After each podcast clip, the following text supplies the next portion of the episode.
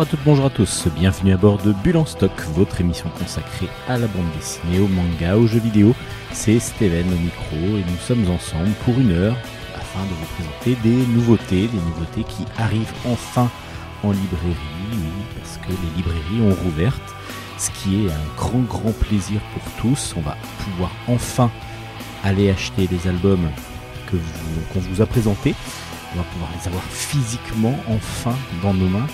Et puis bah, comme ça, vous allez pouvoir euh, vous régaler avec pas mal d'albums que nous allons vous présenter. Un jeu vidéo aussi, c'est Hélène. Hélène, spécialiste manga, qui va donc bien sûr faire sa chronique manga comme d'habitude euh, dans l'émission. Et par contre, elle va en plus, enfin pas par contre, mais elle va en plus faire la chronique BD. Elle va- elle a- pendant le confinement, il y a un jeu qui est sorti juste avant le confinement, dont elle est fan, donc elle va nous en parler. Voilà, elle va nous parler d'un jeu exclusif sur une console de Nintendo. La console de Nintendo qui reste en fin de compte parce que toutes les autres ne sont plus éditées. Donc comme d'habitude, Bulle en stock, c'est du manga. Donc première chronique, celle d'Hélène. Ensuite, je vous parlerai de bande dessinée. Et Hélène reviendra à la fin de l'émission pour nous parler d'un jeu vidéo. Allez, sur ce, bonne émission à tous et à toutes. On se retrouve tout de suite après le générique manga. Allez, bulle en stock, c'est parti. Ohayo, waga Chronique manga.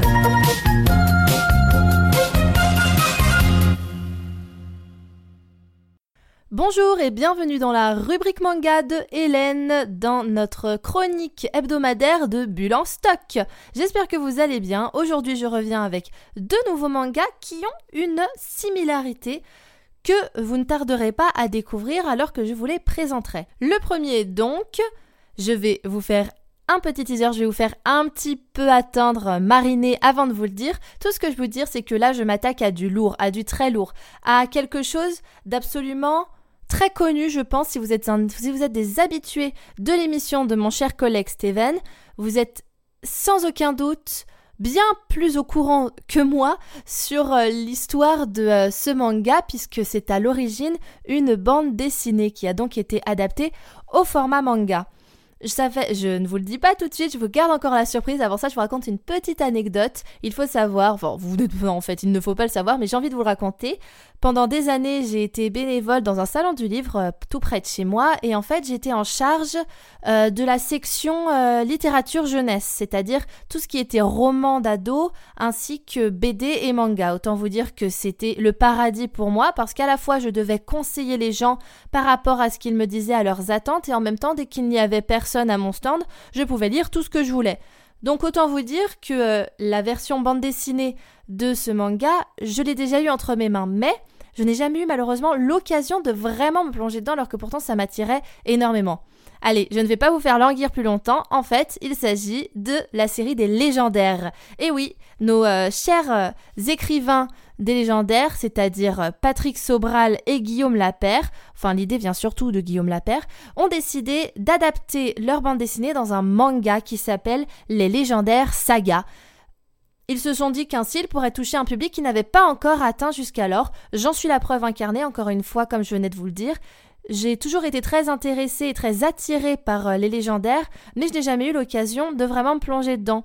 Donc qu'à cela ne tienne, ça a été adapté en manga, on me dit tiens tu peux le chroniquer, j'ai fait mais génial, ça me fait une excuse pour enfin pouvoir le lire après toutes ces années où je l'ai vu poser sur une table, il m'appelait, il me disait achète-moi, achète-moi, je ne pouvais pas parce que moi j'étais la vendeuse, j'étais pas l'acheteuse, et en l'occurrence, euh, bah à chaque fois que à la fin du festival, enfin plutôt du salon, j'avais l'opportunité de me prendre quelques mangas ou quelques BD pour moi, forcément il n'y avait plus les tomes 1. Donc euh, j'étais obligée de taper dans les suites de ce que j'avais déjà. Je vais pas me plaindre, mais quand même, c'est en partie à cause de ça. Je me cherche pas d'excuses, mais c'est en partie à cause de ça que je n'ai pas pu euh, vraiment me plonger dans les légendaires. Mieux vaut tard que jamais, me voici donc pour vous présenter l'adaptation en manga. Je pense que j'ai pas grand chose à vous apprendre sur cette histoire parce qu'à mon avis, beaucoup de nos chers auditeurs connaissent certainement mieux que moi l'univers des légendaires. J'ai pas envie de dire de bêtises, donc je vais juste me contenter de, euh, ce bref résumé, de ce bref ressenti que j'ai eu en lisant cette adaptation en manga. Donc d'abord le résumé, nous avons euh, un groupe de 5 2, 3, 4, oui, 5. Oui, je suis obligée de les recompter. Oui, je suis vraiment désolée. Mais j'ai vraiment pas envie de vous dire bêtises. Donc, on a 5 aventuriers qui ont, euh, qui ont euh, ensemble protégé le royaume, enfin, pas le royaume, pardon, le monde d'Alicia, qui est le monde où vivent les humains, du méchant Dark L, le sorcier noir. Ils ont, combattu Dark L sans relâche pour pouvoir protéger le monde des humains, Alicia, ainsi que le monde des elfes, Astria. Malheureusement, euh, lors de leur dernier combat, euh, ils ont brisé la pierre de Jovenia que le puissant sorcier noir Dark Hell avait en sa possession. Je vous lis je vous le dis afin de ne pas spolier Patrick Sobral, je vous lis un passage qui décrit la pierre de Jovenia. C'est l'une des six que les dieux ont utilisées pour donner naissance au monde des humains Alicia et au monde elfique Astria. Donc autant vous dire qu'en fait c'est pour comparer à un univers que je maîtrise bien, c'est l'un des Dofus. Et si vous connaissez pas les Dofus, c'est donc, euh, bah c'est clair, hein, c'est une pierre que les dieux ont créée pour pouvoir, enfin que les dieux ont utilisée pour créer le monde. Pour ceux qui connaissent Zelda, ça peut aussi faire penser un peu euh, à la légende de, des trois déesses dans les anciens jeux, c'est-à-dire Nairu, Din et Faror, qui à elles trois ont, euh, créé la terre d'Irule. Donc voilà, la pierre de Jovenia a été brisée. Et là, catastrophe, l'intégralité des humains et des elfes, enfin en fait tous les habitants d'Astria et d'Alicia, se sont retrouvés transformés en enfants, ou plutôt que d'être transformés, ils euh, sont retombés en enfants, ils sont redevenus les enfants qu'ils étaient auparavant. Il n'y a pas de prorata en fonction de l'âge qu'on avait au moment où, euh, où le mauvais sort a eu lieu. Non, même si as, que tu 25 ans ou 75 ans, tu as à peu près le même âge. Ça doit être très perturbant de se retrouver euh, à avoir 8 ans en même temps que son père et sa mère. Mais bon, voilà, c'est un univers de fantaisie. On est en plein dedans et ça plaît, ça fonctionne. Malheureusement pour nos cinq héros, euh, les humains et les elfes, en, voyant ce qui leur était arrivé, ont décrété que tout était entièrement de leur faute et les ont littéralement rejetés. Ils ont complètement occulté euh, tous les moments où ils ont au contraire sauvé les humains, etc. Non, non, ils ont ça, on s'en fiche, ça. Attendez, à cause d'eux, on est devenus des gosses. Non, mais c'est quoi ce délire? Non, non, non, moi je, refuse. Donc, euh, non, vous êtes, je vous aime plus. Vous m'avez sauvé une fois, mais là vous m'avez foutu dans un pétrin pas possible. Adieu, loin, loin, très loin de moi. Les pauvres sont retrouvés complètement reniés à devoir cacher leur propre identité pour survivre. Il y en a une dans l'eau qui est une princesse. Elle a été, euh, elle a été complètement, littéralement éjectée de son château, enfin vraiment une horreur. Pendant euh, un an, voire deux ans, ils ont vécu l'enfer. Mais euh, notre, euh, notre chevalier de l'équipe, qui s'appelle Danaël, qui était le chevalier du royaume de Larbos, enfin un des chevaliers du royaume de Larbos, ça m'étonnerait que ce royaume n'ait qu'un seul chevalier, il se dit, il se dit mince, il faut qu'on trouve une solution pour, pour redorer notre blason et aussi pour tout simplement sauver les humains et les elfes. Et il la trouve cette solution. Du coup, il réunit ses anciens camarades et il leur dit Allez les gars, on part à l'aventure, ça sera notre dernière aventure, mais cette fois, on réparera les erreurs qu'on a faites euh, la dernière fois. J'ai dit deux fois dernière. Faut vraiment que j'apprenne à, mieux utiliser mon vocabulaire. Vous m'envoyez navré. Donc euh, c'est ainsi qu'une aventure se lance, ils font la rencontre d'un autre personnage qui va se greffer au groupe, qui euh, va devenir très rapidement très intéressant, il s'appelle Elicio ou Elisio, je, ne sais pas comment, comment ça se prononce. Moi j'aime bien dire Elisio, je trouve ça joli. Donc euh, voilà. Que dire? Euh, Je pense que l'histoire des légendaires est parfaitement adaptée, ou plutôt adaptable, au format du manga. Ça a été une idée de génie de la part de Guillaume Lapère de proposer cela à Patrick Sobral. Vraiment, je, parce que le manga, ça reste quand même. Alors, je ne dis pas que la bande dessinée ne l'est pas, j'adore la BD aussi, mais le manga a vraiment cette espèce de format très dynamique où euh, l'humour et l'action se rattachent tellement bien avec ces, ces cases qui se, qui se mangent un peu, qui se, qui se chevauchent. Ça permet d'apporter une autre énergie, une autre façon de voir les choses, enfin, plutôt une autre façon de. Euh, d'aborder les choses et ça fonctionne du tonnerre dans l'univers des, légendaires. Oh, j'ai fait une rime, excusez-moi, je, suis fière de moi. donc, euh, les, dessins sont géniaux, l'histoire, on le sait tous, même ceux qui ne l'ont pas lu, c'est-à-dire euh, notamment moi, que l'histoire est top. c'est génial. Ça a été une idée de génie d'adapter ce, cette histoire en manga. Je pense qu'en effet, ils vont réussir leur coup en atteignant un public plus large qu'avec la bande dessinée. Parce que euh, j'en ai fait partie, j'ai fait partie des quelques personnes qui, pendant longtemps, quand j'étais euh, jeune ado, estimaient que. euh, enfin, ce n'était pas plutôt une, n'était pas une estimation, disons plutôt que j'avais beaucoup de mal à me plonger dans un livre et les seuls livres dans lesquels j'arrivais à me lire, c'est. à me lire. Les seuls livres dans lesquels j'arrivais à me plonger, c'était les mangas. J'imagine que je ne suis pas la seule sur Terre à qui ça arrive, et certainement que certains, que certains ados actuels vont avoir la chance de découvrir l'univers des légendaires grâce à ce nouveau format qu'ils ont choisi. Bon, maintenant que j'ai suffisamment fait de répétitions dans mes phrases, franchement, là, je, je crains à mort. J'ai pas arrêté de vous dire exactement les mêmes mots. Je vais m'arrêter là sur ce manga. Achetez-le, que ce soit pour vous, pour euh, un jeune de votre entourage. Même si vous avez déjà lu les légendaires, allez-y quand même, parce que je pense que c'est quand même une, belle manière de redécouvrir euh, cet univers. Faut que j'arrête de dire univers, mais pas ce manga, parce que c'est une cette œuvre. Voilà, c'est une belle manière de redécouvrir cette œuvre. Je vais vraiment m'arrêter là et vous donner les références. Ça s'appelle donc les légendaires sagas.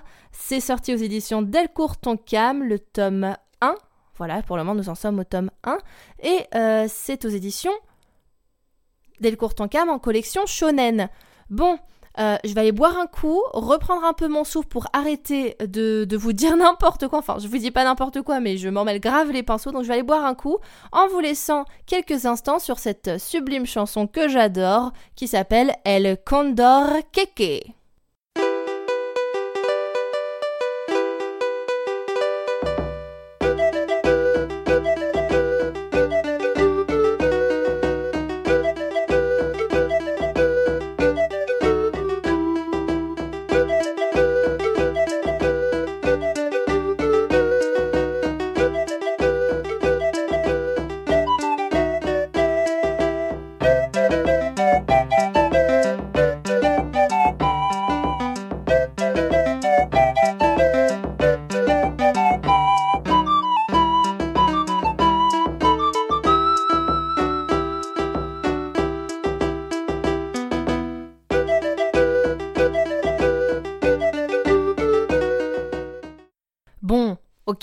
En disant sublime, je voulais peut-être un peu survendu. Vous m'excuserez, je passe énormément de temps sur un certain jeu que je ne citerai pas parce que je vais vous en parler à plus tard dans une autre chronique.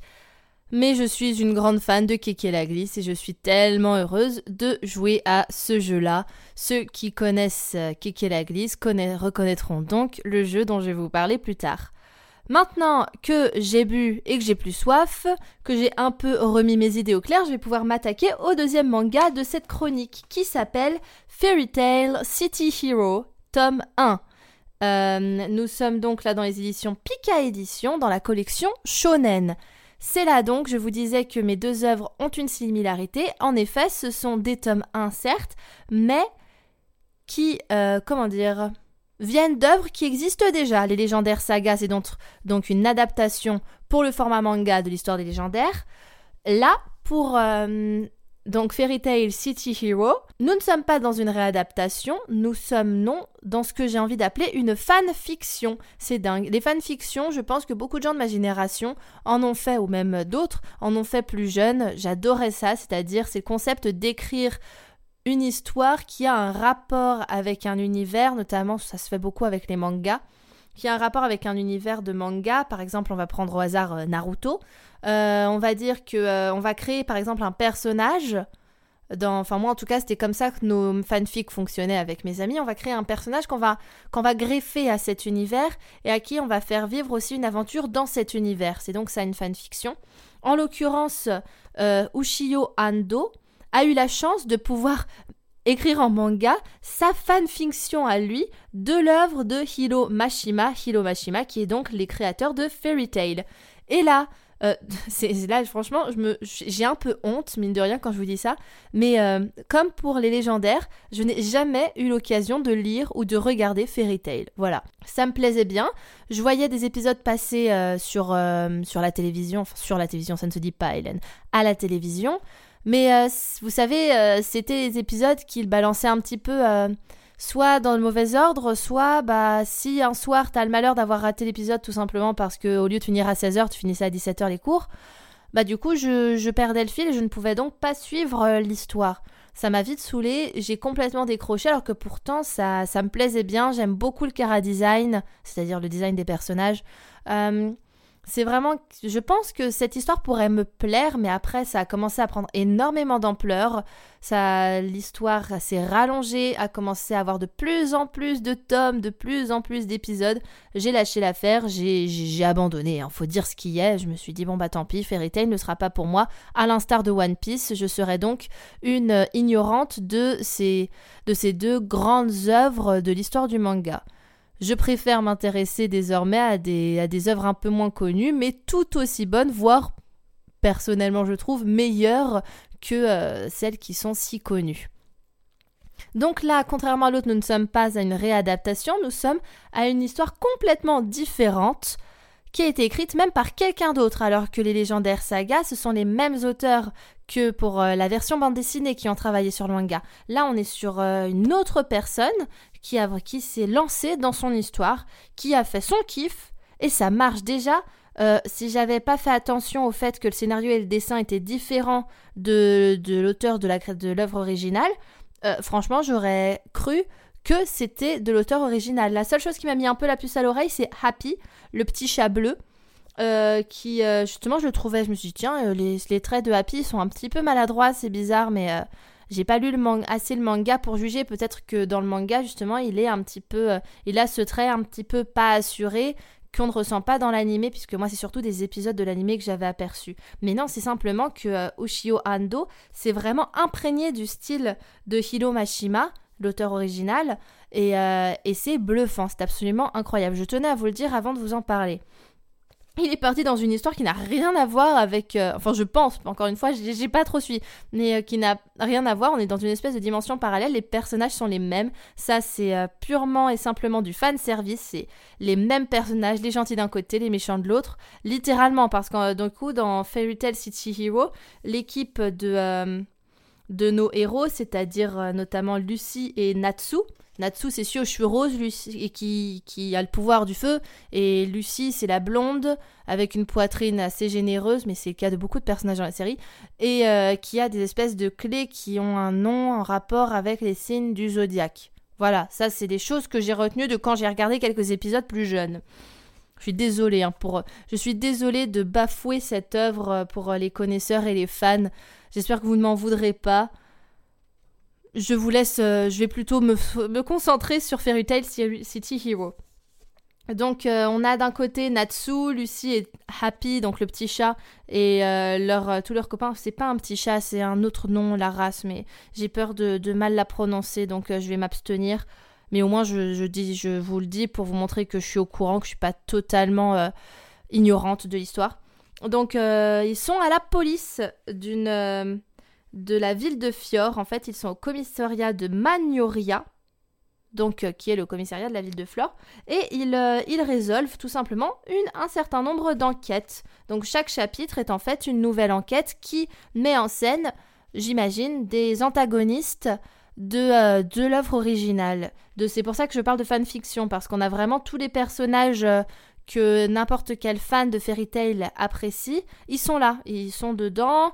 Les rapports entre les différents personnages sont aussi les mêmes. Je pense que les rapports un peu amoureux entre guillemets sont plus poussés, mais encore une fois, qui suis-je pour juger alors que je ne connais pas l'œuvre originale? Mais je pense qu'ils sont un peu plus poussés, mais ça c'est mes connaissances dans le domaine de la fanfiction qui me fait supposer ça, parce qu'il y a pas mal de sous-entendus entre les personnages et tout ça.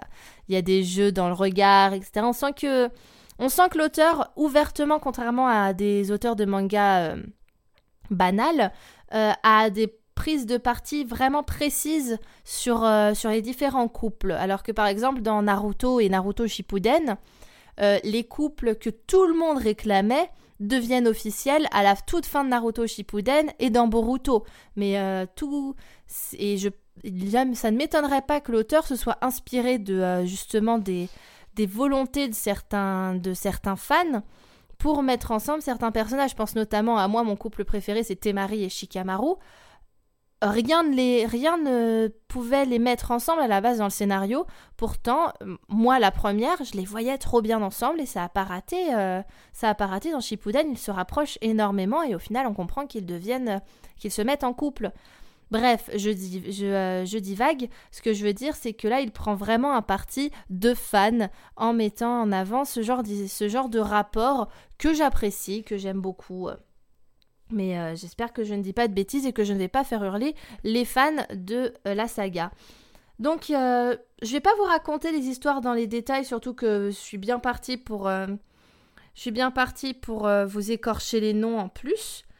Mais euh, c'est vraiment, euh, vraiment très très sympa. On a, on a donc les, tous les personnages de base qui sont réunis dans le commissariat. C'est très marrant. Si, il y a Gray. Gray, je sais que c'est le, que c'est le magicien de la glace. C'est un, peu, euh, c'est un peu le rival de Natsu, si je me souviens bien.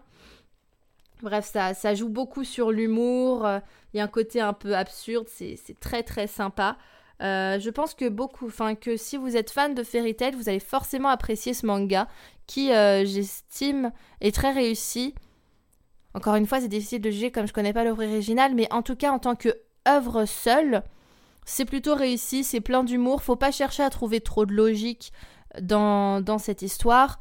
Il n'y en a pas forcément, ça, ça, ça s'adresse quand même à un public qui connaît Fairy Tail. Je pense qu'on apprécie bien plus l'histoire si on connaît Fairy Tail parce qu'à mon avis, il y a beaucoup de clins d'œil, de, petites blagues implicites que je n'ai fatalement pas compris puisque je, n'ai pas, connaissance de l'œuvre. Mais je vous invite à lire Fairy Tail City Hero qui est, qui est donc euh, magnifique en, termes de design, bluffant et qui a une histoire euh, légère, très agréable à lire, très appréciable et euh, pleine d'humour avec euh, des petits rebondissements. Bon, on devine assez facilement le, ce qui va se passer dans la continuité du chapitre. Enfin, on devine un peu comment le chapitre va se finir à chaque fois, puisque donc ce sont des petites scénettes systématiquement.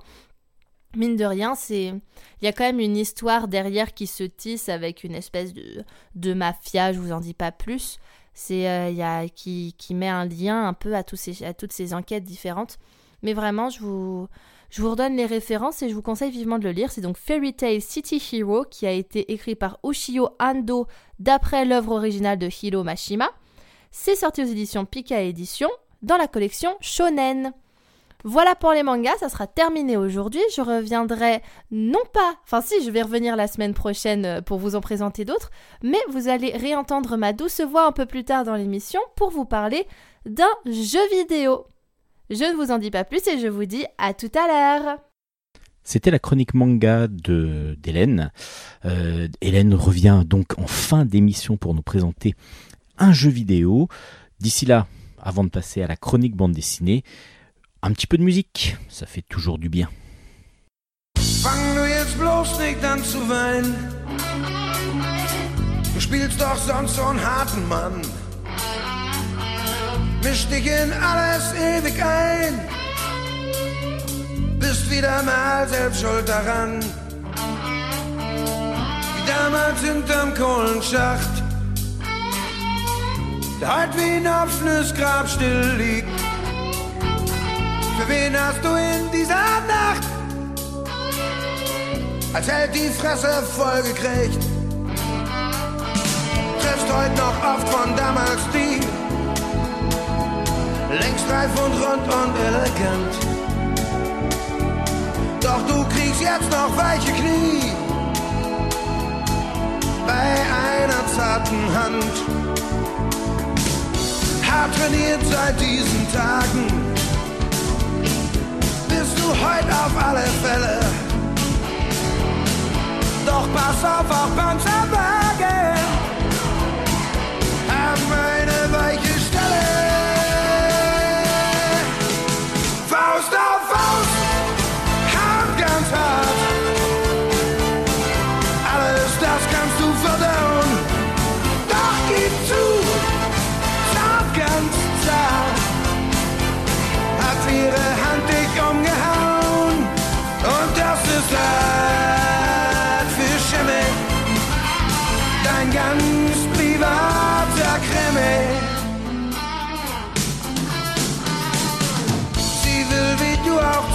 Du auch ihr ist keine Spur zu heiß. Hinter Kohlenpottkulissen wäscht Kohle manche Weste weiß.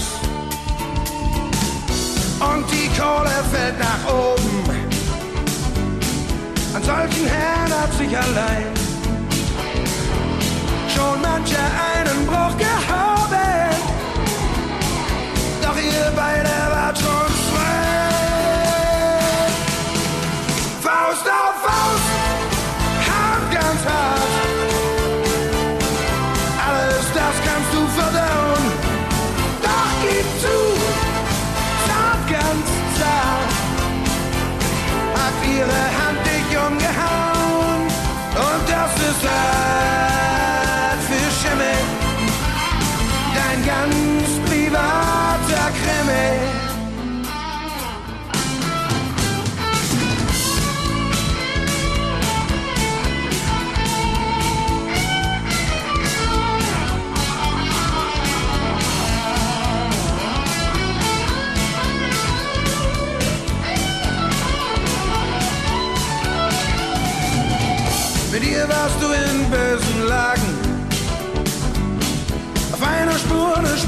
Himmel. Ihr frecher Mund mit Widerhall.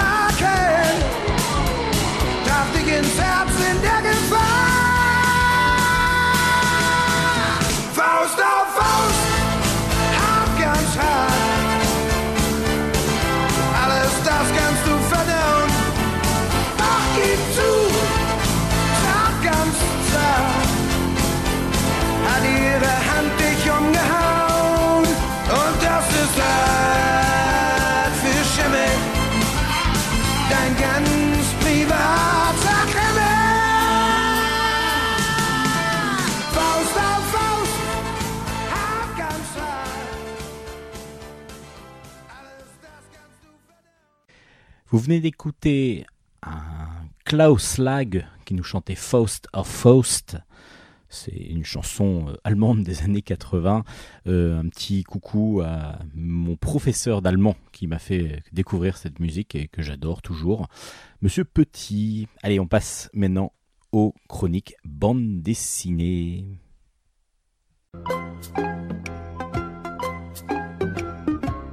Chronique bande dessinée.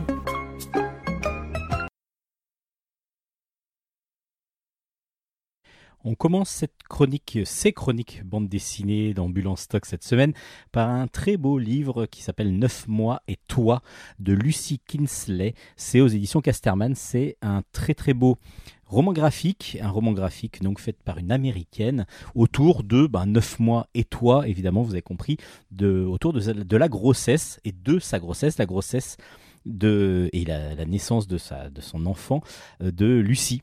Lucie, donc euh, la l'autrice. Alors, euh, pourquoi c'est très beau? Parce que du coup, il y a toute, il y a, évidemment tout le côté euh, positif de la grossesse et ainsi de suite. Il va y avoir tout son côté affectif, tout son côté, on va dire, euh, difficile par moment pour, pour sa grossesse à elle. Donc il y a tout son côté réel, réaliste évidemment, dans, dans, son, dans sa démarche et dans son explication de, dans, le- livre. Et justement, pendant sa grossesse, elle va petit à petit se nous parler de choses plus didactiques. Elle va faire des recherches à propos de, de la grossesse, de l'histoire de la grossesse et ainsi de suite. Et elle va petit à petit, dans son roman graphique, nous envoyer comme ça plein d'informations. Et c'est ce qui est très très intéressant aussi. C'est-à-dire qu'il n'y a pas que le parcours de cette jeune femme pour devenir maman, il y a aussi tout le côté didactique avec des choses historiques, par exemple, complètement farfelues. Alors je vous, je vous explique rapidement, euh, ça commence dès le début par euh, son problème de contraception à Lucie. Donc Lucie nous explique un petit peu, là c'est vraiment sa vie, là on est vraiment dans son quotidien, dans sa réalité. Et puis après il y a des recherches sur l'histoire, par exemple, de la, de, de, de la grossesse, l'histoire de la, de la conception humaine. Par exemple, les Grecs, les Grecs dans les Grecs anciens évidemment, ont toujours cru que l'utérus était vagabond, c'est-à-dire que c'était un, habitacle pour un futur bébé, mais qu'il était de partout dans le corps des femmes. Et qu'en fin de compte, quand ils se déplaçaient, c'est ce qu'il leur donnait. Euh, ce n'était donc pas les hormones qui pouvaient être exacerbées et donc euh, peut-être euh, changer des fois les- comment dire, les réactions de, certaines femmes, en tout cas, c'est même pas de toutes, mais c'était que l'utérus, suivant la façon dont il bougeait et où il allait, ben ça leur faisait euh, des, réactions complètement différentes. L'utérus vagabond a longtemps, longtemps été pris comme une vraie réalité scientifique. Évidemment, le gros problème de toute l'histoire autour des grossesses et de la, conception d'en- d'enfants, c'était que les médecins étaient des hommes. Il n'y avait pas de médecins femmes. Ce qui a fait que pour longtemps, longtemps, longtemps, on a cru plein de choses différentes, comme par exemple le sperme était juste des bébés humains. C'était donc déjà formé et qu'en fin de compte, l'utérus, donc euh, on mettait euh, du sperme dans, un utérus et ça faisait grandir des humains. Parce que les humains étaient déjà tout créés par l'homme, évidemment, hein, grâce à son, à son sperme, et que ça leur donnait euh, donc comme ça une possibilité de grossir. C'était en fin de compte juste un habitacle pour pouvoir faire des bébés. C'est fou, c'est fou. Donc tout ça, c'est expliqué. Alors après, on a, comme je vous disais, le côté évidemment euh, de la de la maman, de, Lucie, euh, qui va faire, qui va subir une fausse couche au, au début de, de son de son aventure pour essayer d'avoir un bébé, et elle va du coup expliquer que les fausses couches, c'est pas aussi euh, aussi peu banal que ça. On a, il y en a assez régulièrement, mais par contre, il y a toute la culpabilité qui arrive derrière une fausse couche.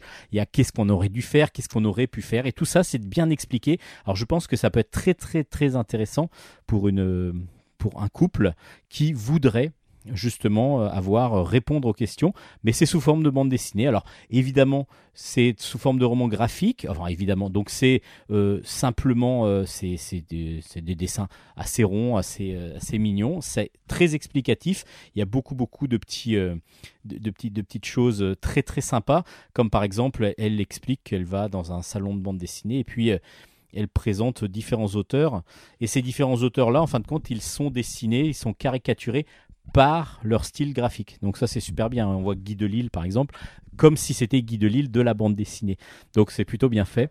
Euh, Il y a plein de choses, il y a plein de choses à découvrir. Il y a plein de choses sur elle aussi. Du coup on découvre aussi cette autrice Lucy Kinsley et euh, c'est très très agréable à lire. Alors quand moi je suis papa donc du coup j'ai en plus vécu ça de l'intérieur, mais j'ai appris beaucoup beaucoup de choses sur, bah, comme je vous disais, juste sur l'histoire par exemple de, de, de, de, de la conception et puis ce qu'ont pensé les médecins à l'époque, c'est complètement fou. Ça s'appelle donc 9 mois et toi.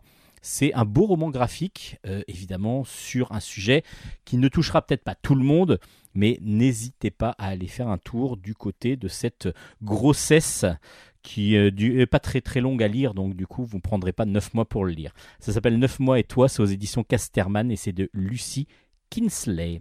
On va continuer, bulle en stock, avec euh, Space Boy, un autre roman graphique américain aussi. Là, c'est de Stephen McCranie, pardon, et c'est aux éditions Achilleos. Space Boy, tome 1, donc du coup, est sorti ou va sortir en juin.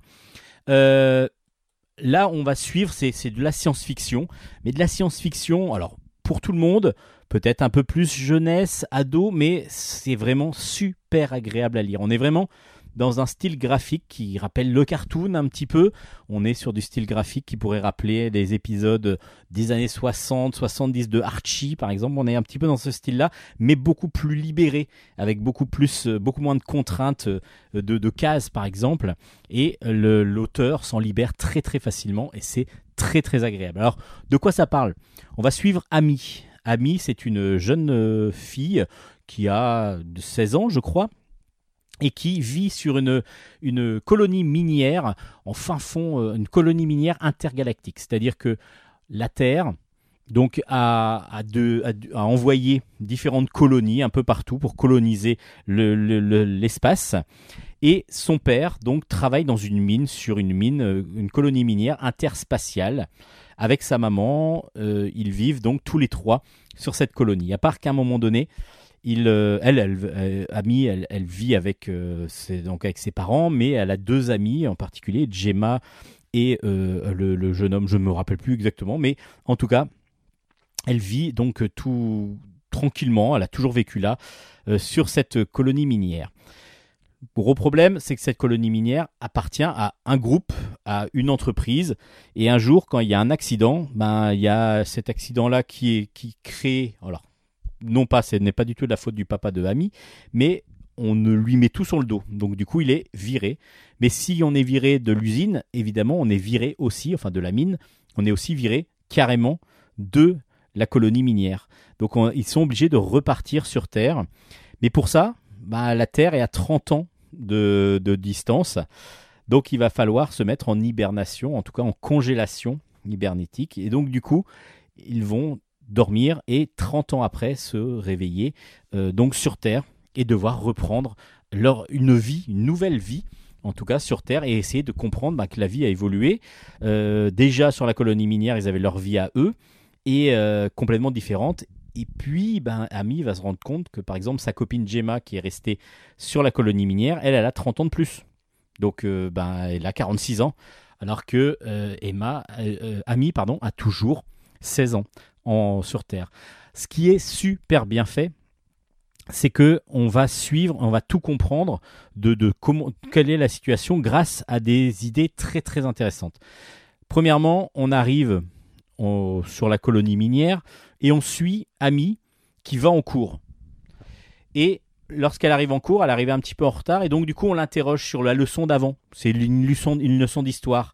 Et dans cette leçon d'histoire-là, dans les réponses que donnent les élèves, en fin de compte, ça nous, explique quelle est la situation exacte de la, colonie minière et de, l'évacuation de la, Terre. Enfin, pas l'évacuation totale, hein, mais en tout cas de, des, groupes qui sont partis de Terre pour aller coloniser différentes choses, dont un espace pour l'instant, en tout cas il y a une sorte d'artefact qui est apparu dans l'espace, un artefact extraterrestre. On a envoyé une mission là-bas, mais il lui faut plusieurs centaines d'années pour y arriver. Donc on attend l'arrivée de, cette colonie aussi sur cet artefact extraterrestre. Alors ça, on en a juste un bout au début, et après on ne sait pas. Donc on a hâte vraiment d'avoir, il y a plein de pistes qui sont lancées dans ce premier album, euh, qui est super bien fait. Donc là, c'est à travers un cours qu'on va rencontrer, qu'on va comprendre comment euh, se passe euh, la situation, et dans quelle situation exactement se trouve Ami. Et lorsqu'elle va arriver sur Terre, bah, c'est avec la discussion, on va suivre Ami qui va aller au lycée, et on va petit à petit comprendre tout ce qui s'y passe grâce à elle, parce qu'elle, elle découvre en même temps que nous, en même temps que le lecteur, bah, cette nouveau, ce nouveau système de communication qui est le Netgear, qui sont des lunettes qui en fin de compte créent tout un espace virtuel autour de nous, mais avec nous, c'est-à-dire qu'on est dans cet espace virtuel, ce qui fait que les cours, par exemple, il suffit de mettre des lunettes et vous avez des, si vous voulez aller découvrir des tableaux, bah, le tableau il apparaît devant vous, vous pouvez aller le regarder, et ainsi de suite. Là, euh, elle, découvre, par exemple, les fonds marins, des coraux marins, euh, les coraux euh, dans, dans son cours de SVT. C'est super bien fait. Et puis il y a plein, comme je vous disais, de pistes. Le, ce fameux artefact. Pour l'instant, on nous en a parlé. Est-ce que l'auteur va continuer à en reparler à un moment donné En même temps, il est sur la couverture. Donc euh, cette, cet artefact, on, veut comprendre ce qui se passe exactement. Et puis, euh, il y a quand même cet homme, cet enfant, le Space Boy, le fameux Space Boy, qu'on voit au début de l'album, et puis après on le retrouve sur Terre, et c'est un enfant aux cheveux blancs et qui n'a pas d'odeur. Alors pourquoi je dis n'a pas d'odeur? Parce que Ami a la particularité de pouvoir lier une la personnalité d'une personne, une personne du coup, sa personnalité, avec une, une odeur. Et là, cette capacité, c'est une capacité olfactive. Par exemple, son papa, c'est du chocolat chaud. Son papa, lui, à chaque fois qu'elle sent le chocolat chaud, elle voit son papa, ou l'inverse. Dès qu'elle voit son papa, elle sent comme s'il y avait du chocolat chaud. Et ce fameux enfant, enfin ce fameux jeune de, de- ado qui est avec les cheveux blancs, qui euh, souvent ne vient pas en cours et qui est pourtant dans son lycée, n'a aucune odeur, ne lui, fait ressentir rien du tout. Et pareil, là pour l'instant on n'a rien.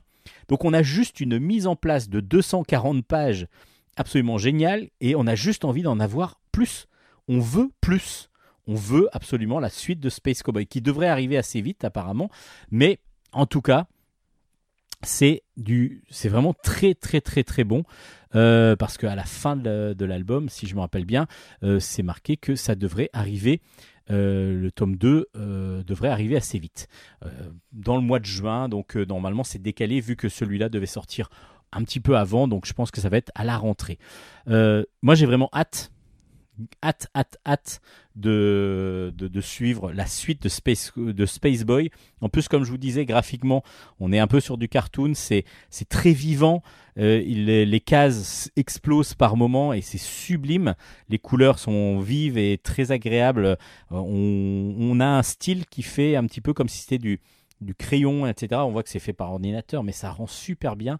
Et c'est absolument génial. La- le personnage sont super bons. Et puis l'ambiance, le l'histoire est vraiment très agréable à suivre. Et surtout on a envie d'en connaître vraiment plus. Ça s'appelle donc Space Boy, je vous le conseille vivement, c'est chez Achilleos, c'est de Stephen McCraney, vraiment un très très très bon premier tome que j'ai hâte j'ai hâte de découvrir la suite, donc j'ai hâte d'avoir la, la suite de cette histoire de Space Boy.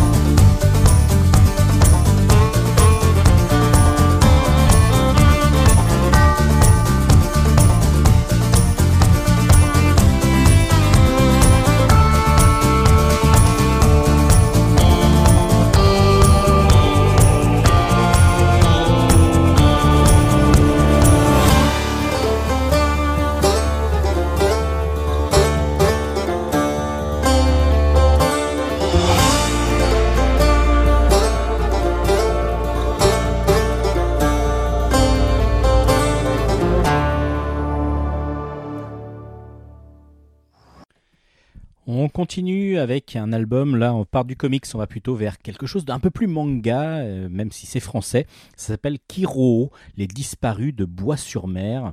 C'est de Rémi Guérin en scénario, le scénariste de City Hall, et Bruno Waro au dessin. Et on est aux éditions Ankama. Alors c'est un one-shot, c'est un- une première aventure. Et on va déjà vous parler, enfin je vais déjà vous expliquer ce que c'est qu'une qu'un ou qu'une Kiro. Kiro, ce sont donc des, âmes, des âmes qui ont quitté le, corps d'un défunt, mais ces âmes n'arrivent pas à franchir le portail de l'au-delà. Donc elles sont en errance, ce sont des âmes en errance et qui peuvent donc perturber les humains qui vivent encore euh, dans certains endroits. C'est exactement ce qui se passe à Bois-sur-Mer. Il y a plusieurs marins qui ont disparu et du coup, il y a le maire de la ville qui suspecte justement un Kiro, une âme qui serait à l'origine de, de ce mystère. Pourquoi ces marins disparaissent En plus, le ciel s'assombrit de jour en jour sur cette cité balnéaire qui normalement est plutôt joyeuse et plutôt éclairée par moment, enfin à ce moment-là.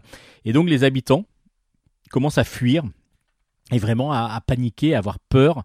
Donc le maire fait appel au plus grand spécialiste des Kéros euh, dans, sur Terre, on va dire. C'est Charles, le professeur Charles, qui est un très très grand spécialiste et qui sait comme ça communiquer et chasser les Kéros, donc les fantômes errants. Euh, le professeur est toujours aidé par son assistante qui vont donc arriver tous les deux à Bois-sur-Mer et vont être reprises assez rapidement avec sa fête fameuse Kiro. Je dis 7 parce que c'est une demoiselle Kiro qu'on a qu'on voit au début. Bah, de toute façon, elle est sur la couverture, donc vous allez comprendre assez vite qui c'est. Alors, Kiro, pourquoi je vous disais que c'est côté manga? Parce que ben, les spéc- euh, déjà Rémi Guérin, lui, a déjà fait City Hall, qui est donc un manga aux éditions Ankama aussi. Et Bruno Waro a un style graphique qui, touche au manga, mais en plus, là, il a utilisé une, pas une technique, mais un, des personnages qui pourraient, qui font penser beaucoup aux dessins animés des années 80, 70-80, comme Sherlock Holmes, par exemple, qui avait été créé par euh, Hayao Miyazaki. Euh, c'est donc c'était sorti donc en, DVD, mais c'était surtout des séries animées. Il y avait aussi le Tour du monde en 80 jours, par exemple. Et, du coup, c'était voilà ce style graphique là où les humains, enfin, ce sont des, animaux euh, humanoïdes. C'est-à-dire qu'ils ont tout le corps d'un humain, mais ils ont des têtes d'animaux. Donc, par exemple, le Sherlock Holmes de Miyazaki, c'était un renard. Et puis, le Watson de Miyazaki, c'était un chien. Là, on est pareil sur un chien euh, ou deux chiens, enfin un chien pour le professeur Charles et sa, sa, sa- son assistante, c'est, ça ressemble, plus à un chat.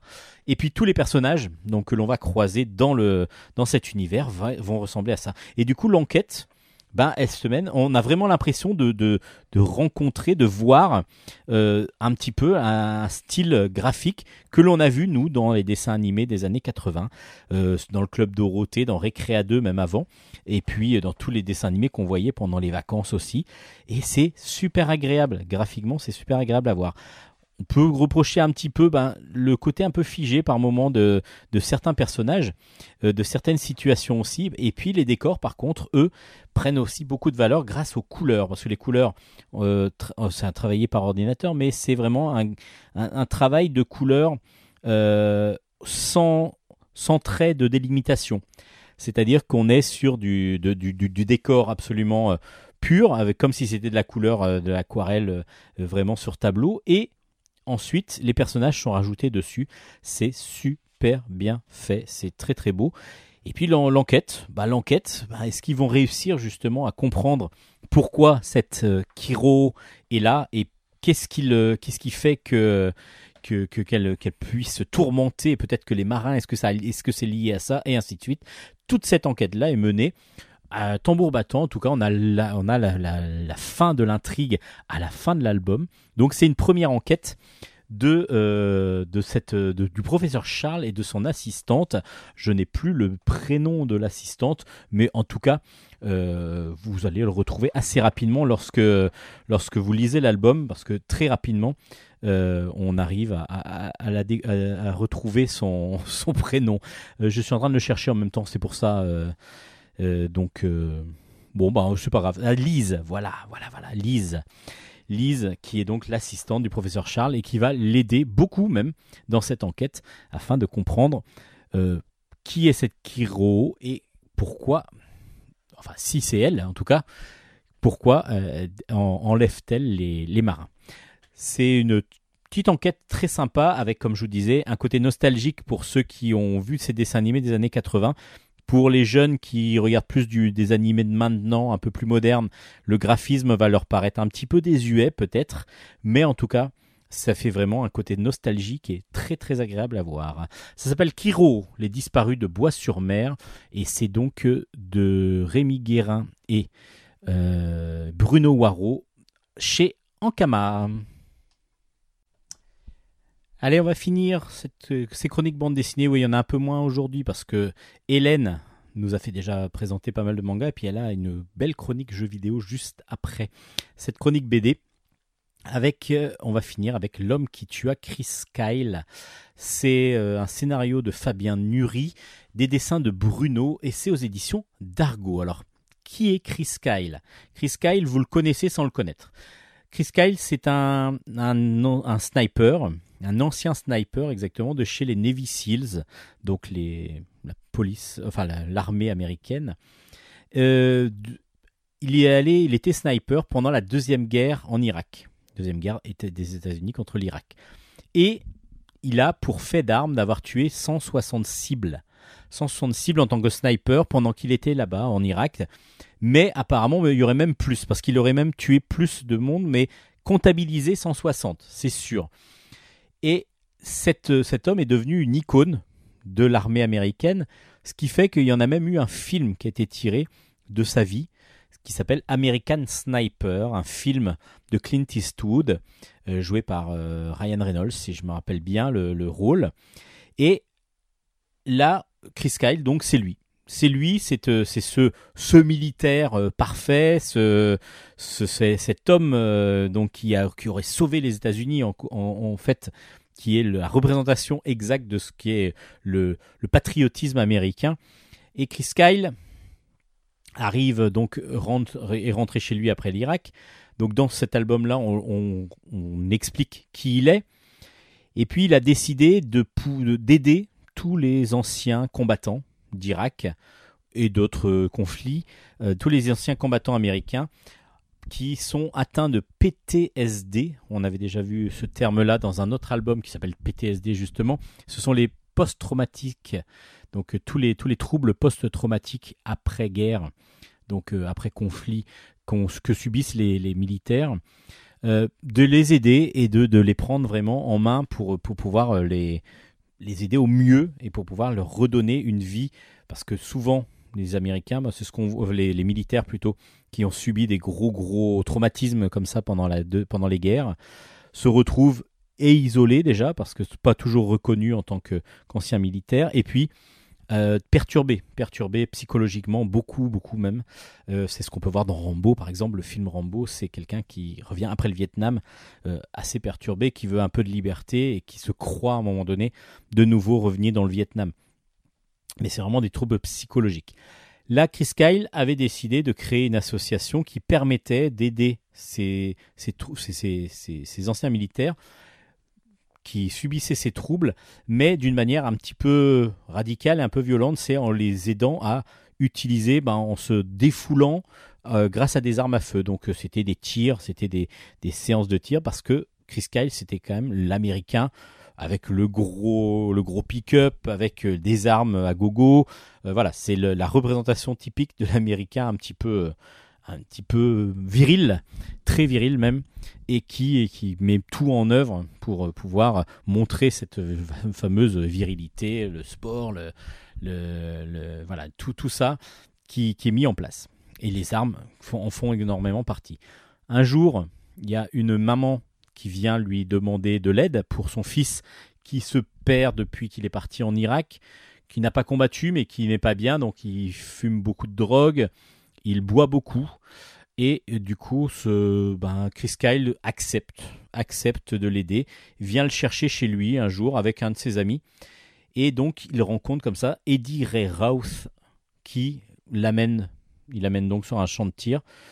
Et là, bah, Eddie Ray Rouse le tue de sang-froid ainsi que son ami.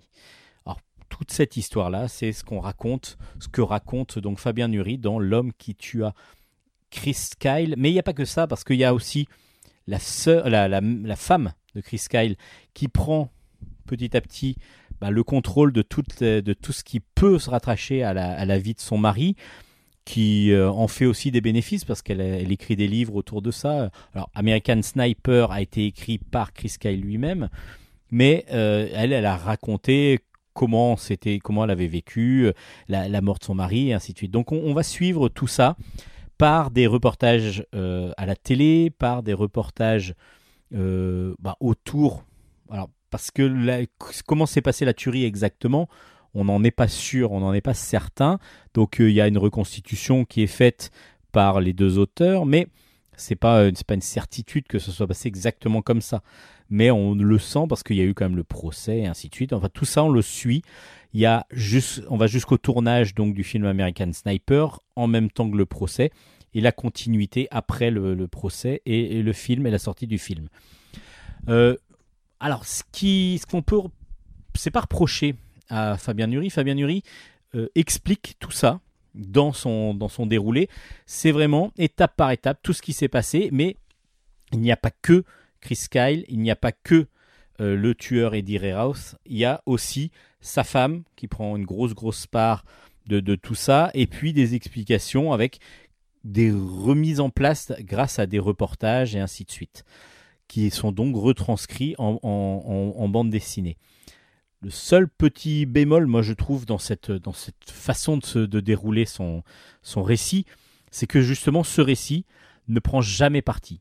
Il n'y a aucune, il y a, aucune prise de parti. Alors c'est volontaire, je sais, mais voilà, on est sur de, du reportage. On est plus peut-être sur du reportage graphique dans un, sur 150 pages, euh, avec, euh, avec une, explication étape par étape de ce qui s'est passé, sans qu'il y ait de prise de parti, sans qu'il y ait de, de, montrer aussi la contestation qu'ont pu sûrement avoir d'autres personnes sur euh, l'utilisation des armes à feu euh, à l'extrême et ainsi de suite. Il n'y a pas de cette, cette partie-là. Il, pourrait y avoir les deux côtés. Euh, Chris Kyle n'était pas obligatoirement non plus le plus positif des, des gens parce qu'il y a une petite explication au départ qu'il aurait tué plus de monde, mais bon, je vous la laisse découvrir si vous ne connaissez pas son histoire. Mais du coup, c'est il y a peut-être pas assez de nuances. Je trouve que c'est assez linéaire, assez voilà, c'est journalistique, dirons-nous, sans rentrer dans les détails. On est plus sur des faits et sans rentrer dans les détails. Alors ça fonctionne, hein, ça fonctionne parce que Bruno, bah, son dessin, on le connaît bien. C'est un dessin assez carré, assez euh, placé, assez euh, assez figé par moment. Bah, justement, lors des interviews, bah, souvent c'est la même tête qui est utilisée, c'est-à-dire que il y a le, le visage de la personne qui est interviewée et puis on voit juste la bulle qui change. Donc c'est peut-être une facilité, euh, peut-être que c'est une volonté aussi de mise en scène où on, on montre qu'en fin de compte il y a peu de réactions et peu de peu d'émotions qui passent. Parce que justement les émotions bah, on les ressent pas dans le dessin de, Bruno en tout cas sur cette euh, c'est volontaire hein, c'est volontaire. C'est pas du tout dire qu'il peut pas le faire. C'est que ce dessin dans cet album là en noir et blanc en plus euh, on ressent pas les émotions que, peut avoir par exemple la femme de Chris Kyle. J'en ai parlé pas mal de la femme de Chris Kyle parce que je trouve qu'elle prend une part prenante dans l'histoire euh, alors qu'elle est un petit peu en retrait au départ lorsque son mari est vivant. En tout cas c'est très intéressant de suivre. Alors, ça m'a donné juste envie de voir le film American Sniper, que je ne voulais absolument pas voir au départ, parce que je me disais que c'était justement du prosélytisme un petit peu pour les armes à feu et pour euh, vivre, euh, vivre les militaires américains. Ça, ça me, c'est pas, du- c'est pas du tout dans mon style de, d'être en tout cas. C'est pas comme ça que je le ressens. Maintenant, j'ai envie de voir quand même ce film pour pouvoir comparer un petit peu avec la vraie, la vie qui nous est racontée là de post, post guerre d'Irak par Fabien Nury. Ça doit être très intéressant.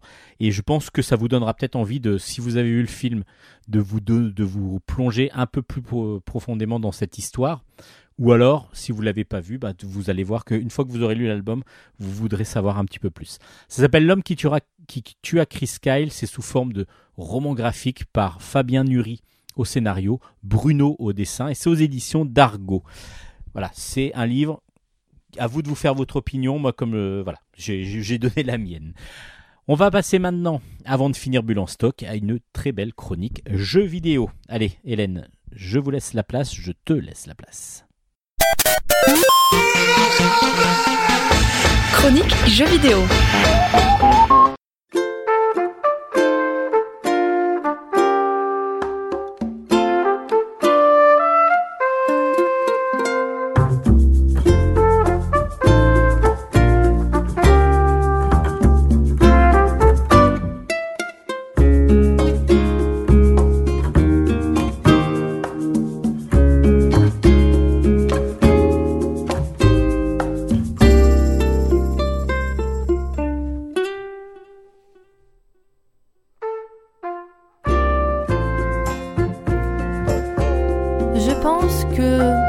La seule, c'est même certain, nous sommes nombreux à avoir vécu le confinement accompagné de cette douce musique que je suis en train de vous faire écouter en ce moment.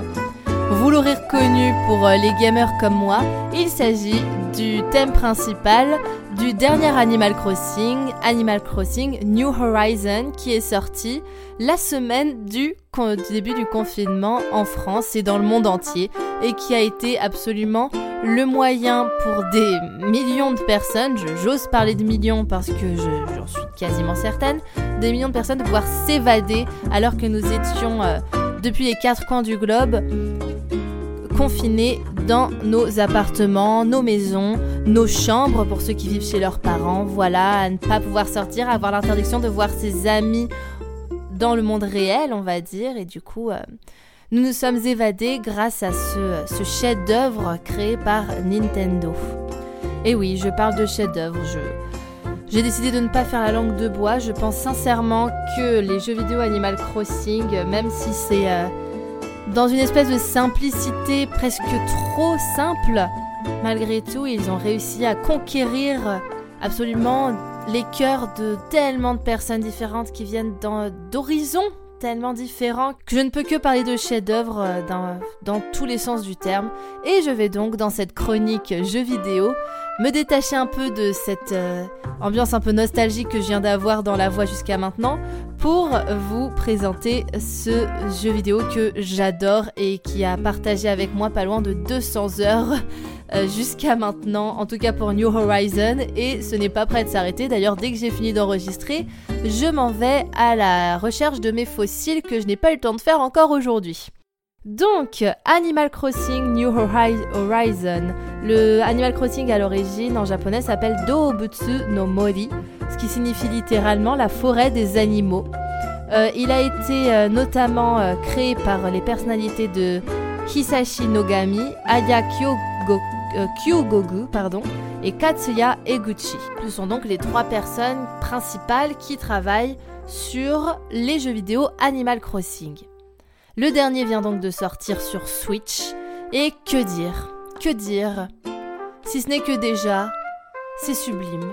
Le jeu vidéo nous invite tout simplement à prendre l'avion et à nous évader loin, très loin de, euh, de cet enfer industriel dans lequel nous vivons actuellement, pour simplement profiter d'une vie reposante et, euh, et on ne peut plus agréable sur une île paradisiaque uniquement entourée d'animaux qui ne demandent que de pouvoir également profiter d'une vie de rêve sans que personne ne vienne les embêter. Et c'est rien que pour ce concept, j'adore, j'adhère. Je ne suis, je suis anti, euh, anti-théorie euh, sur la mort, parce qu'il faut savoir que des gens partent sur euh, des histoires de théories comme quoi le personnage principal qu'on incarne est en fait mort et dans une espèce de monde de- d'entre-deux dans lequel il attend du coup le jour où il euh, où son âme va se réincarner ou bien tout simplement trouver le repos éternel, tout dépend des croyances qu'on a, mais voilà. Je suis absolument contre ce genre de théorie, je crois que je vous l'ai déjà dit dans une précédente vidéo au sujet notamment de The Legend of Zelda. Non, non, pour moi c'est simplement un jeu qui se veut être joyeux, être un petit moment de plaisir, un antidépresseur euh, naturel, bio et euh, sans conservateur. Je, voilà, j'ai pas d'autres mots. Donc, comme je vous le disais, déjà, le jeu est très très très beau. On est sur la console Switch. La console Switch a quand même une qualité graphique qui, euh, qui va très bien. J'allais dire exceptionnelle, mais on va me tomber dessus en disant non, parce que les PC c'est mieux, la PS4 c'est mieux, la Xbox c'est mieux. Oui, soit, d'accord. Euh, en même temps, ce n'est pas, je n'attends pas d'Animal Crossing qu'il ait une qualité graphique, euh, on va dire proche de The Last of Us. Non, quand je joue à The Last of Us, je suis dans l'état d'esprit d'être dans un truc réaliste. Quand je joue à Animal Crossing, je veux juste que le jeu soit doux, soit rond, soit beau et que ça me transporte dans un univers complètement inconnu, complètement invraisemblable. C'est pour ça que, euh, que la carte graphique de la Switch a fait à merveille son travail pour ce jeu. Donc nous atterrissons euh, à bord de notre euh, avion pi- piloté par Rodrigue, ce cher dodo de, de la Dodo Airline, sur, euh, sur cette île avec Tom Nook ainsi que Mélie, Mélo. Je tiens à vous faire remarquer que Mélie et Mélo ont une différence et moi personnellement je préfère Mélo. Pour les joueurs, je vous laisse aller euh, vérifier cette différence et si vous voulez nous dire dans les commentaires sur nos réseaux si vous préférez l'un ou l'autre euh, de ces chers petits tanuki ou ratons laveurs adorables. Donc nous atterrissons avec Nook, Méli-Mélo ainsi que deux villageois aléatoires. Vous allez me dire mais où est Marie? Marie arrivera plus tard. Pour le moment, euh, elle n'est pas montée dans le même avion que nous. Donc on arrive sur cette île, il n'y a rien, que dalle. Et euh, il faut qu'on pose notre tente. On décide aussi de là où, euh, où les autres habitants vont mettre leur tente. C'est important, il faut savoir qu'en fait, le, le gros avantage, je ne vais pas vous raconter le scénario parce que du jeu, c'est un Animal Crossing. On va, on va aider Tom Nook à, faire euh, grandir l'île. L'objectif, c'est que l'île soit suffisamment connue pour que Keke la glisse, ce chanteur connu internationalement, euh, entende parler de notre île et ainsi qu'il ait envie de venir faire un concert chez nous. C'est ça donc l'objectif ultime de Tom Nook et on va l'aider à y arriver. Pour ce faire, on doit faire plein de choses, rendre l'île plus belle, accueillir des villageois, etc. Ce qu'il faut savoir, c'est que la grande nouveauté qu'apporte cet Animal Crossing par rapport au précédent, c'est ce qu'on appelle le terraforming. Cela signifie qu'on peut absolument faire ce qu'on veut de l'île, ce qu'on veut. Mais quand je vous dis ce qu'on veut, c'est ce qu'on veut. C'est-à-dire qu'il y a des falaises, il y a des euh, cours d'eau. Le cours d'eau, si l'endroit où il passe ne te plaît pas, on s'en fout. Hop, tu le déplaces, tu, tu rebouches et tu recreuses ailleurs. Et paf, t'as ton cours d'eau ailleurs. Voilà. Aussi simple que ça. Les falaises, pareil. Si tu trouves que t'as trop ou pas assez de falaises, tu recouds, tu refais tout, tu recommences tout, tu t'en fiches. Si une maison qui te gêne euh, ou un bâtiment comme le musée ou un des magasins qui te gêne, contre quelques clochettes, bon c'est une somme quand même assez, assez élevée, mais contre quelques clochettes, tu demandes à Tom Nook de te déplacer, euh, de déplacer le bâtiment et dans, les, et dans les 24 heures, le problème est réglé. C'est génial. Tu... Alors moi, je ne suis pas très douée pour les jeux où il faut être un architecte euh, euh, avec un bac plus 7 dans la poche. C'est vrai que c'est pas forcément euh, un truc dans lequel j'excelle. Il n'empêche que j'adore faire ça quand même, je m'amuse. Du... J'ai l'impression d'avoir le niveau d'une petite fille de 5 ans, mais c'est pas grave, ça me plaît quand même. J'aime faire ça et, et je trouve ça très vivifiant. Mais alors, si vous alliez sur internet voir les chefs-d'œuvre que peuvent faire certains des joueurs, je vous invite très, très, très, très, très sincèrement à vous rendre, que ce soit sur YouTube, que ce soit sur euh, les différents réseaux sociaux, ou tout simplement sur Google, à euh, faire des recherches pour essayer de trouver euh, les plus belles îles d'Animal Crossing New Horizon. Il y a des gens qui ont fait des trucs sublimes. Il y a quelqu'un qui a fait une reconstitution de Tokyo, enfin, disons, de la de l'urbanisme japonais tel quel. C'est vraiment ultra réaliste. Il y en a d'autres qui font des espèces d'univers féeriques avec des labyrinthes. Enfin, j'ai pas les mots pour vous dire à quel point tout est possible dans ce jeu.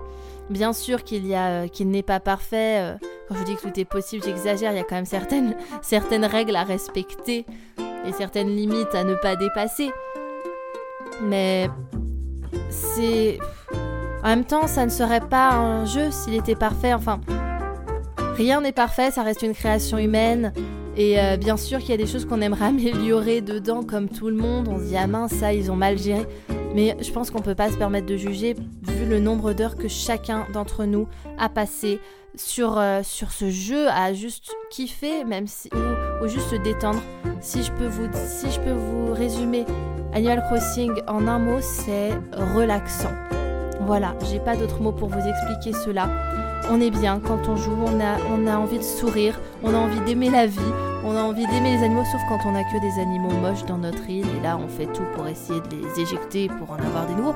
Mais bon, il y a eu forcément des nouveaux personnages d'ailleurs qui ont été créés, que ce soit dans les personnages euh, qui ont un rapport avec les événements. Euh, Dans les précédents, on avait par exemple pour le concours de chasse ou le concours de pêche, euh, respectivement un très vieux caméléon et un très vieux castor qui mangeaient nos, nos, trouvailles qu'on mettait si longtemps à attraper. On les voyait les engloutir. euh, en règle générale, moi, le, mon monde s'effondrait quand je le voyais se l'engloutir. J'étais en mode... euh, Attends, je viens, de passer 3 heures à le pêcher. Tu le manges sous mes yeux, là T'as pas honte Enfin bref. Là, ils, sont, ils ont laissé leur place, ça y est, à deux nouveaux personnages qui sont en fait leurs fils.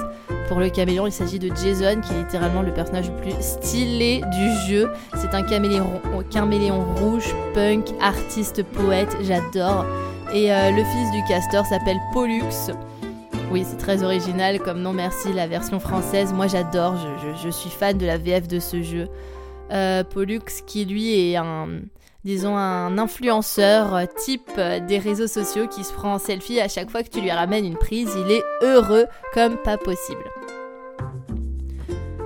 Bien sûr, il y a également des nouveaux habitants. Je ne vais pas tout vous faire la liste, mais il y a quelques nouveaux villageois qui ont été euh, insérés dans l'histoire.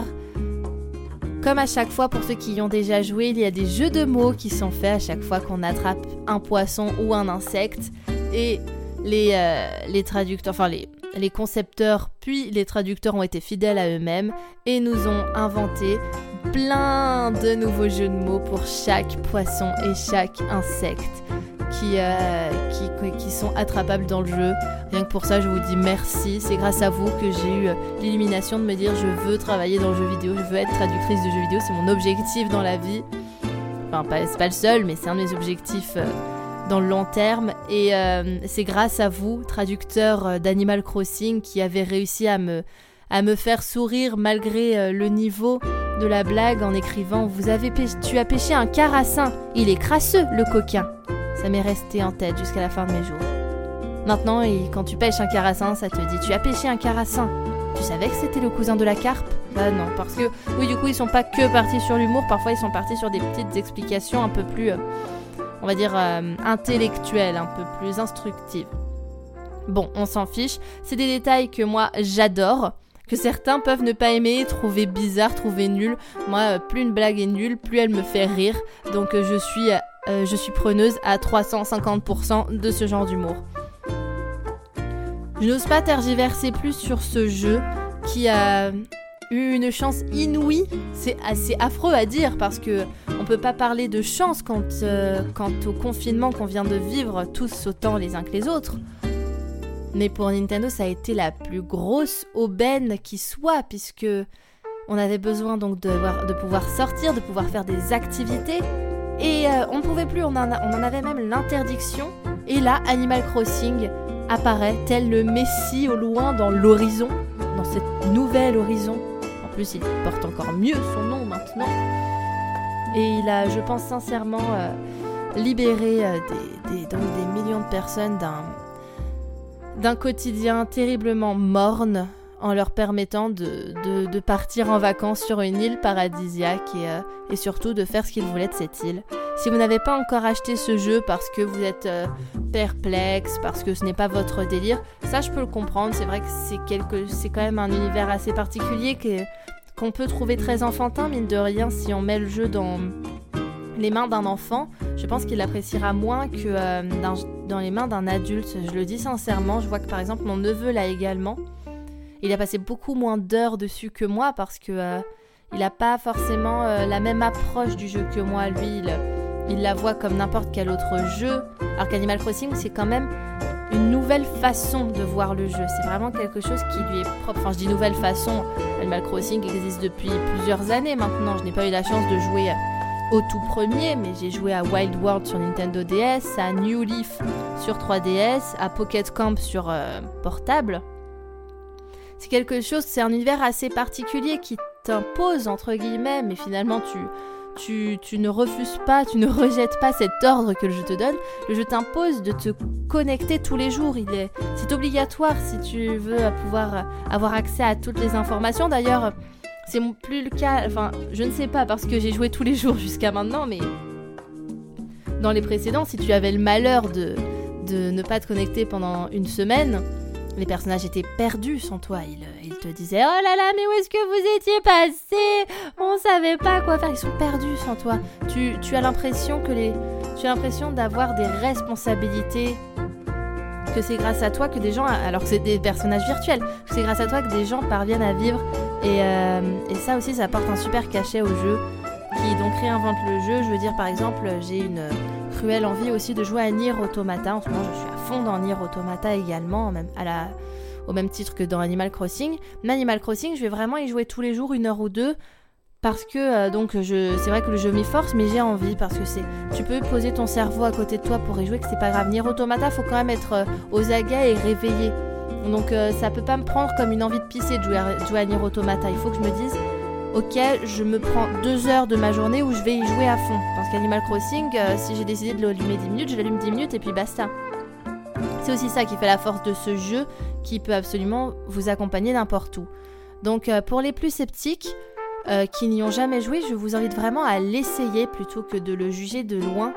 Parce que donc malgré l'univers enfantin qu'il renvoie, c'est un jeu qui est vraiment adapté à n'importe quelle personne, n'importe quel public, n'importe quel âge.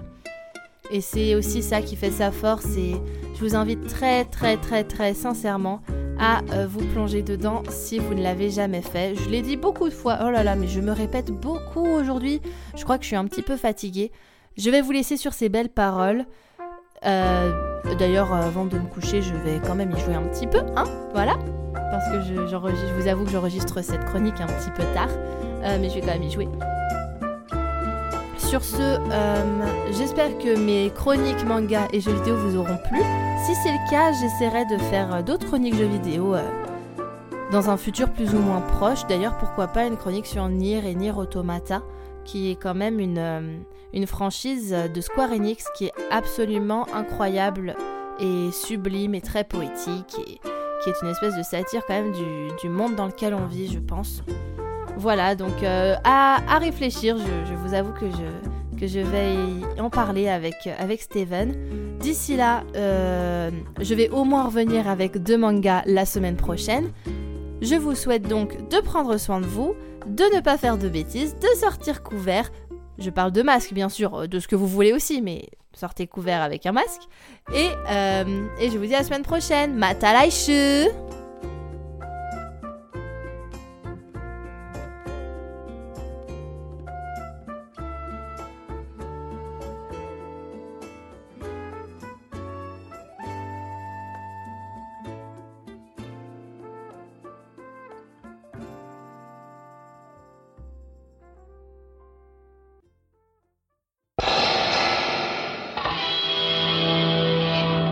Et voilà, c'est comme ça que se finit Bulle en stock cette semaine. J'espère que vous avez encore découvert beaucoup beaucoup d'albums, euh, un bon jeu vidéo. C'est un grand classique, mais bien sûr c'est un très bon jeu vidéo.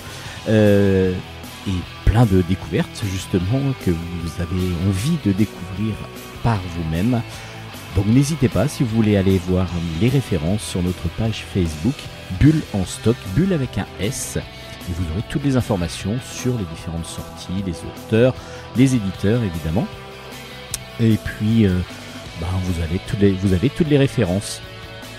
Si vous voulez nous écouter, écouter les anciennes émissions, vous pouvez podcaster l'émission. Vous pouvez euh, retrouver tous les liens de podcast justement toujours sur la page Facebook. Vous pouvez nous communiquer avec nous, il n'y a pas de souci. Et puis vous pouvez aussi aller sur Radio Grand Paris, Radio Grand Paris, qui nous accueille toutes les semaines, deux fois par semaine, grâce à Nicolas. Merci Nicolas. Et donc, ben, sur Radio Grand Paris, vous allez pouvoir retrouver aussi toutes les anciennes émissions, toutes les émissions. Et vous, vous allez pouvoir les télécharger. Et puis aussi, évidemment, vous abonner au podcast de Bulle en Stock. C'est gratuit et à diffuser au plus de monde possible. Merci Hélène pour euh, ta chronique. On se retrouve la semaine prochaine pour un nouveau Bulle en Stock. D'ici là, portez-vous bien et puis faites de bonnes lectures. Allez, ciao, ciao, ciao, ciao. À la semaine prochaine.